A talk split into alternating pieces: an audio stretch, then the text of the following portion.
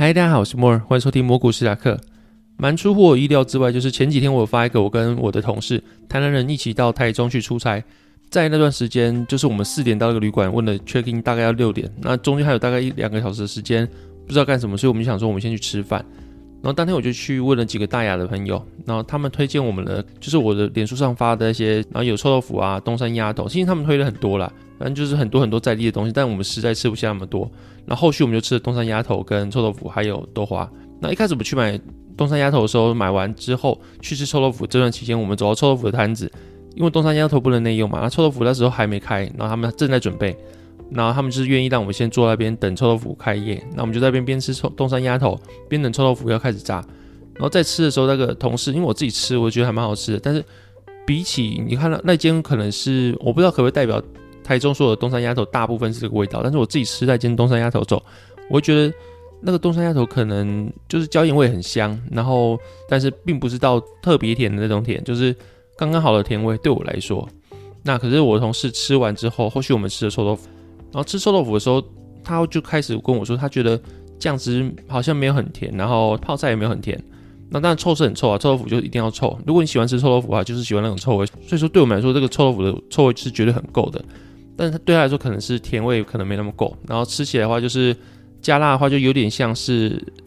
一个炒过的菜，或者是你没有炒过，就是这种温的野菜啊，温的沙拉，然后蛮多的辣椒味，然后吃起来就可能不是台南的。在地的臭豆腐一样，因为如果你喜欢吃台南在地的臭豆腐的话，他们有个很重要的特色就是他们的台泡，就是台式泡菜来说都是金黄色，就是带着甜味，可能会比什么辣味啊、酸味还多，就是它主要的基底就是甜味。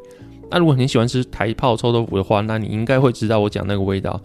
那总之我们就吃那个臭豆腐，他就觉得说东山鸭头好像没有想象中的甜，然后臭豆腐也好像没有想象中的甜。当然臭豆腐就酱汁，东山鸭头就外面扒的那一层厚厚的也是酱汁。然后吃完之后，我们又去吃豆花。那因为臭豆腐真太辣，我们想说要去解一下腻，就去吃豆花。然后吃完之后呢，他也觉得这个豆花没有想象中那么甜，然后料可能也煮的没那么甜。总之，我们最后会去休息，因为吃了三样食物，大概也吃了快两个小时。我们并肩走在路上，他觉得说，台南真的是一个国家，就是台南以外的，其实真的是口味跟台南真差很多。你可以明显感受到，我们吃的东西其实都是很好吃的东西，因为就算你自己吃不习惯好了，你可以看到。你在一个地方吃饭之后，人潮会慢慢的一直涌进来，或是甚至到大排长龙，你就知道这东西是其实是好吃的，在当地是大家所喜爱的东西。那你之所以可能会觉得没那么甜啊，那一定是要归咎于是自己的问题。所以他觉得说，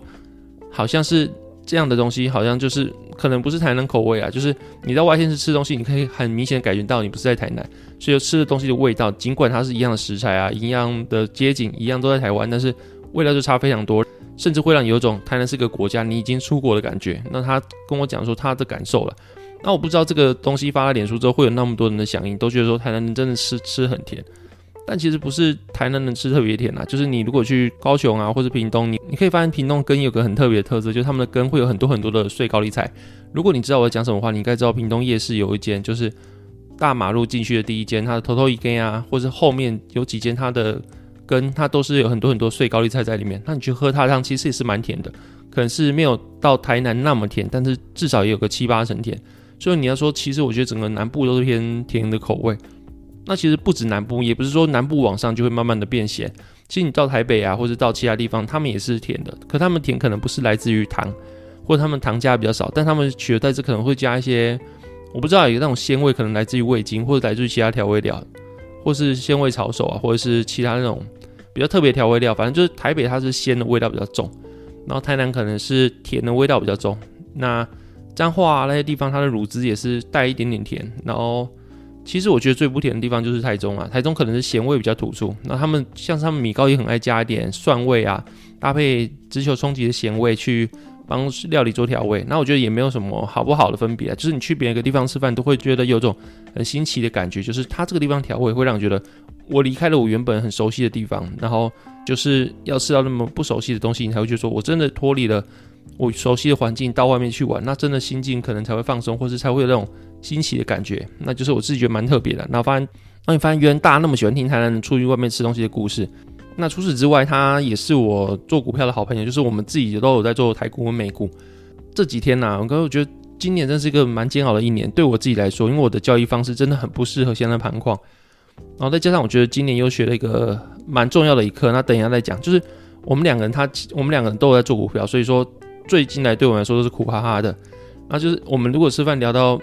股票话题的话，会觉得说好像这个食物加了一点苦味一样。就算你喝白开水好了，如果聊到今天美股，你搞得自己好像在喝一杯苦瓜汁一样，就是。真的盘框超级难做的。我们有聊到很多话题，那如果聊到市场话题的话，就是台积电，大家对台积电的评价其实蛮不一致的。有些人会认为说台积电可能会在这波的下杀中会被下调估值，然后有些人会觉得说台积电的基本没那么好。然后你看到各个科技股整个大盘都在跌，那可能就不是针对半导体产业，而是大家都在这么跌。你可能要真的等到大盘回稳之后，半导体产业真的没有回来换，才能知道他们的估值有没有被压缩。但目前来看起来的话，台积电它应该是。因为先进制程的关系，它如果就算被压缩，它也是半导体产业里面最安全的那个标的。那前几天台积电也开它法说会了嘛？那依照他们法说会比较重要的内容，大概有二零二二年的第一季的 EPS 大概是七点八，然后第二季他们预估是八，那全年的 EPS 二零二二年大概会是三十一到三十三之间。那他们的毛利率也超越外界的预期，外界预期是最高就是到五十五帕，他们却达到了五十五点六帕，所以说它毛利也是超乎外面的预期的。然后另外就是他们 HPC 的营收也达到四十一趴，首度超过智慧手机的四十趴。那这可能也可以象征，就是后续就算大家都认可，就是智慧手机的需求是放缓的，可能对后续的半导体产业来说会是一个需求减弱的状况，那当然是利空。但是他们会认为说 HPC 的崛起会带来很强劲的需求，那可能这个一部分可以弥补就是智慧手机下降的这个趋势。但这个情况下就会有两个人去解不同解读了。就会有人解读说，一来就是台积电虽然说你看它的营收很好，毛利率很高，但它有一部分的原因是因为来自于他们的汇率贬值，就台币持续走贬，对他们的出口来说，但是是利多。那可是如果说你扣除了就是汇率这个因素的话，可能台积电它的财报并不会像想象中那么的突破预期。那另外就是我刚刚讲到，就智慧手机它的放缓是确定的，虽然说你可以说台积电说他们的 HPC 营收。已经超过智慧手机，所以说它后续会强调这个强劲的需求可能是持续性的，那可能可以弥补到智慧手机它放缓这件事情。但是智慧手机放缓这件事情也是得到证实，就是确实存在的。那有人会以这两点来说，台积电它的财报可能没有想象中那么好，来去解释后续它可能会忽然的下跌。就是当天法说会开完之后，其实台子期的夜盘有稍微拉起来一点，但你其实也拉没有多少，大概是零点五帕左右。可是后续尾盘就是开始下杀，然后。最晚的时候，大概费半好像下杀了快三趴吧。那台子期夜盘也杀两趴左右，反正就是他们就是也开小高，然后就持续走低。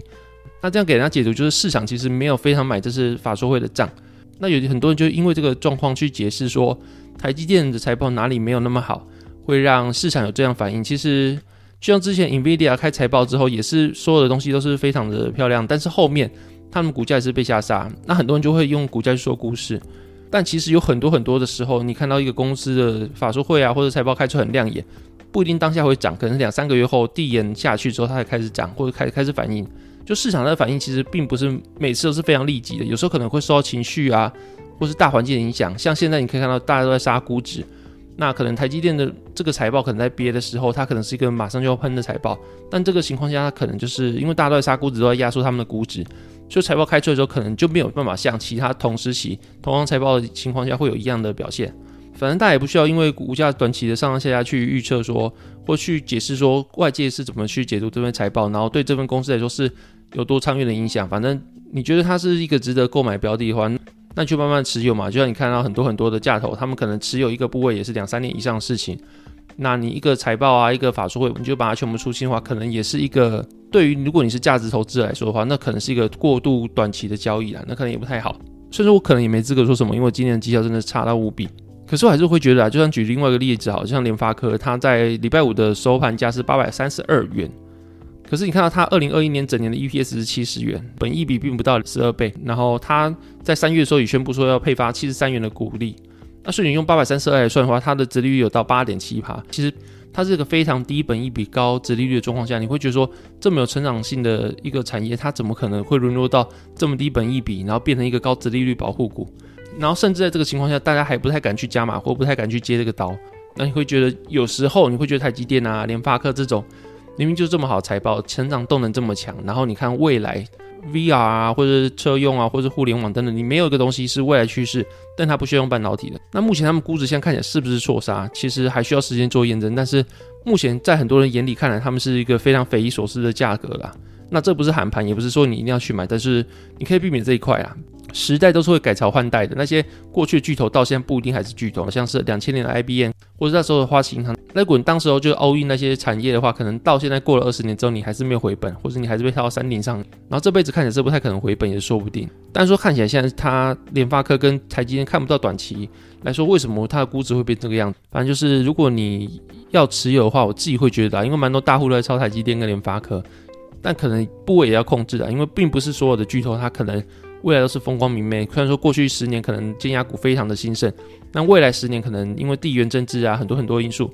国际贸易可能不会像过去一样那么兴盛。那很多人会拿这点去说，你去买大型的科技股、大型的全职股，可能没有像过去十年那么风光明媚。但是未来谁知道？就是你的部位控管好就好，因为真的没有任何的一个公司它是永远不会倒的。过去的一些花旗银行、IBM，你自己看它两千年跟现在的价格，或是台湾的过去的国泰金到现在。他们的的价格真的是天与地的差别，所以如果你当时持有他们的话，到现在你可能完全没有回本，还被套到山顶上。那就算你买的是大盘指数好了，在年化收报酬率八趴的情况下，你涨的都不止四倍了。所以说可能要想清楚，就算要买，可能不要买到过高的部位，但是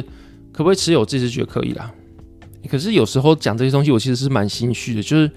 过去的时候，我会开这个 podcast，可能就是因为分享我自己，因为是一个股市新手小白，然后在每天股市做研究啊，或这些心得分享。但我其实从头到尾都没有觉得我的绩效，或是我可以去教导别人。然后所以说，可能过去两年的绩效还不错，可是也是因为这个样子养成了我的交易习惯，是在那时候是适合的。然后你看今年现在这个大盘下杀成这个样子。然后我其实有时候会因为过去的一些交易习惯，去养成自己的一套进出场的方法。然后我主要方法就是杠贝塔嘛，我在好几集都讲过，就是我会用大盘的期货，然后去加一点杠杆，然后需求可以比大盘的绩效好一点点，然后将一些可能可以做信贷啊，或者做融资的方式，去预设我未来如果遇到什么危险的话，我可以用这个方式去度过危险，然后把我的杠杆开到我觉得可以承受的部位，然后遇到股灾也不会怕。可是这个方法在过去那些顺风情况，可能租机在顺风时候可以飞得起来的情况下很好用。可是你看现在，尤其是美国的科技股被杀成这个样子的情况下，我杠贝塔的话，它跌一点我是跌的更多的。所以说我今年的绩效真的烂到大概还负二十几帕左右。那这情况下其实会让我有点有点不知道哎，就是我凭什么在那边讲 podcast，我的绩效又不好？那今天可能是全市场最烂的那几个人之一吧。我只是还没有死而已，就是很多人可能那时候的股神啊。然后有些在顺风时候开个大杠杆做股票的人，可能都已经被抬出场了。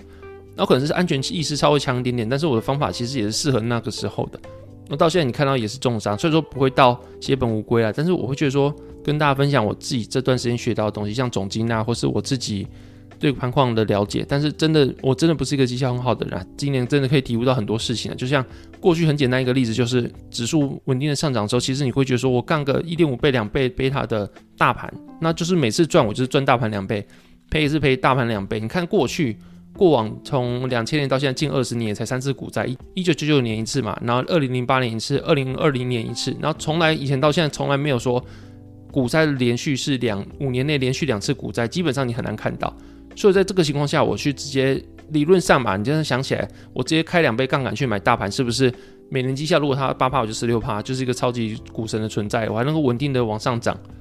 可是你看到实际情况下，就是你开两倍杠杆，可能大家看也不多，但是遇到像今天这种盘况，纳斯达克跌了二十一趴，最高跌了二十一趴情况下，你开两倍杠杆就跌了四十二趴，一百万就只剩下五十九万。那对于一开始你可能想的时候会觉得说自己可能可以承受得住，但实际上你跌了四四十二趴的时候，你会觉得说这个压力非常大，因为你真的不知道说跌了四十二趴之后后续还会不会再跌。那如果你真的跌到四十趴呢？大盘跌到四十趴，你的部位就只剩下百分之二十趴。那时候其实在一个风吹草动就断头了。那如果你真的真的没有那么确定说你能够借钱去投资，然后你的现金流是有办法去 cover 每个月的本薪加利息的摊还的话。你这样子压力真的非常大。那我现在遇到的情况，我的杠杆部位其实在年初的时候就已经逃掉了一部分，所以其所以说其实我的杠杆部位已经降到比过去要小很多了。可是，在这个情况下，我还是因为下杀，然后其实我还在处于我自己预想的应该是个安全边际，因为跌二十一趴左右。那在年初的时候，纳斯达克一百的点数大概是一万六千五百点，现在一大概是一万三千八百点左右，然后最低的时候有到一万两千九百点。然后在当初我设想计划是我的纳斯达克可以撑到八千点，所以说今年你看到就算是一万两千九百点好了，离八千点还是非常非常遥远。可是当你到一万两千九百点的时候，你会觉得你是做到一个无底洞或者云霄飞车的感觉，然后这个方向是往下的，你会觉得你是失速往下冲，那你会觉得说，但八千点可不可能明天就来，或者近期就要来了，你真的摸不到底，那真的会让你慌。然后慌的情况下，你就会做出很多失败的决策，或去砍掉一些不该砍的部位，然后反正就是。你会因为恐惧，或者因为你过于高估你的风险耐受度，而做出一些很智障的决定。那我今年就不断的做一些很智障的决定，让我绩效导致我绩效非常差。你看到现在还有负二十趴左右，就是一个对我来说是个噩梦啊。那最近可能又运气不太好，又受伤啊，然后家庭关系可能也有一些摩擦之类的，然后工作又遇到很多的困境，所以说对我来说就是好几个。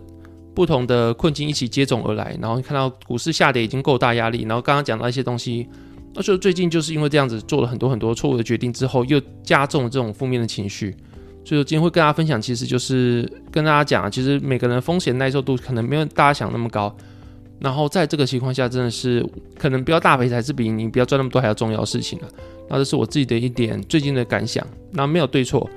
说不定现在就是底部，那你再加大杠杆进去杀进去，可能你真的可以致富。但是对于以前我来说，可能我会宁愿加大杠杆去抓住这一波的行情。那对于现在我来说，怎么维持自己的生活品质，然后让自己不要那么无头苍蝇，然后甚至搞乱自己的生活品质，然后把整个人在日常生活中变这么不舒服，然后甚至是一个人时候会觉得自己的情绪啊，自己的某些某些精神面，或者某些过去那些开朗啊、轻松的情绪已经完全被破坏，找不太回来了。那这个情况下，我真会觉得说，你失去了某些非常珍贵的东西。然后，就算股灾过去之后，我可能也没像过去那么大勇气可以开大杠杆啊，然后做出很多很多比较强势的交易，可能没办法了。就是你遇到这种事情之后，可能就真的是被教会上了一课。那就是跟大家分享这些东西。那也因为这样体悟了，所以说对于一些过去的价值投资大师，大家可能会觉得说 buy and hold 听起来没有很难，但其实实际上 buy 不难，但是你 hold 能够 hold 多久才是一个比较难的事情。就像查理蒙格。今年的时候，在二零二二年的十三 F 被揭露，就第一季的时候，他把他的阿里巴巴卖掉了大概一半的持股。那这件事情大家可能会把它看笑话，但是我过去的时候可能看到阿里巴巴，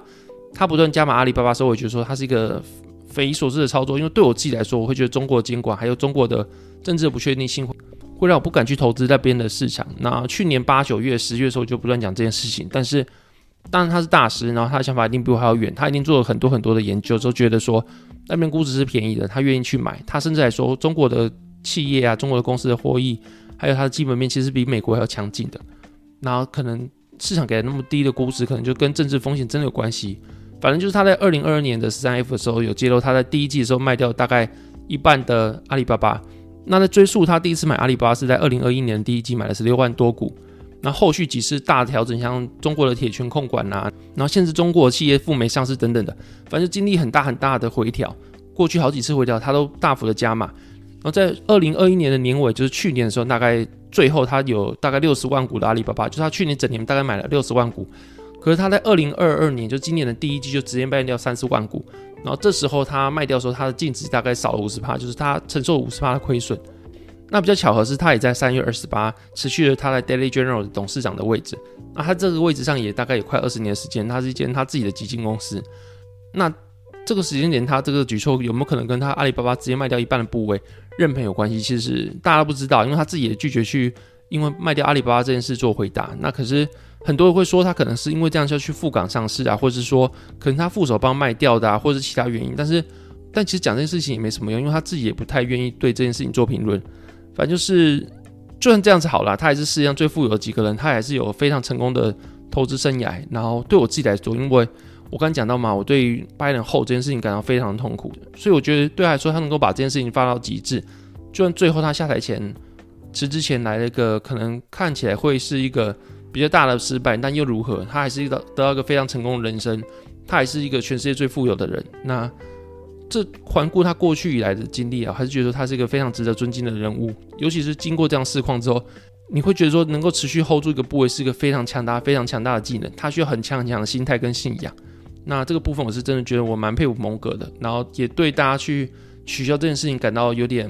有点就没有必要这样子啦。那有必要说因为这种小事情就把它放大检视，然后然后反而是不去看他的投资决策的能力或者他财经背景的知识，然后专门去放大他的那些小缺点啊，或者一些小小的没办法预测的未来，然后他真的做错决定，那又如何？大家都会做错决定，然后去抓着一些他真的做错的决定，那些比较细小的事情去猛打，我自觉没有必要这样子啊。那反正就是跟大家讲一下，就今年的市况真的觉得非常难做，然后自己也非常陷入挣扎。啊，这个情况下，最后我是把我的部位去做减码了，就是可能现在可以跟你们这样的稀松平常聊天，是因为我真的认赔的蛮多部位，就是可能有时候晚上时候想到这些，会觉得说当初怎么把自己的软蛋捏爆，就是怎么会做出这么智障的交易。但是现在想起来，就是你未来还是要很多很多人生要走，还是很多很多的很长的交易的生涯要往前去执行，那就是蛮惨痛的代价。但是失去就失去，又能怎样？就是你还是要。控管好自己的部位，投资是一辈子事情。那我只能自己跟自己这么讲啊，那也跟你们做分享。那就是千万不要像我一样，就是今年盘框那么难做，还去做比较大的杠杆。然后做大杠杆也没关系，其实我也没做很大，但是你的心态可能真的没有你想象那么的坚强，风险承受度也没你想象那么的强壮。那可能大家因为这个故事想一下，自己开多少杠杆，然后自己的投资决策跑回撤起来是可行的，想起来是可行，但是实际执行起来是不是真的可行的，可能是另外一回事。然后跟大家做分享，那本期节目大概到这边，谢谢大家收听，拜拜。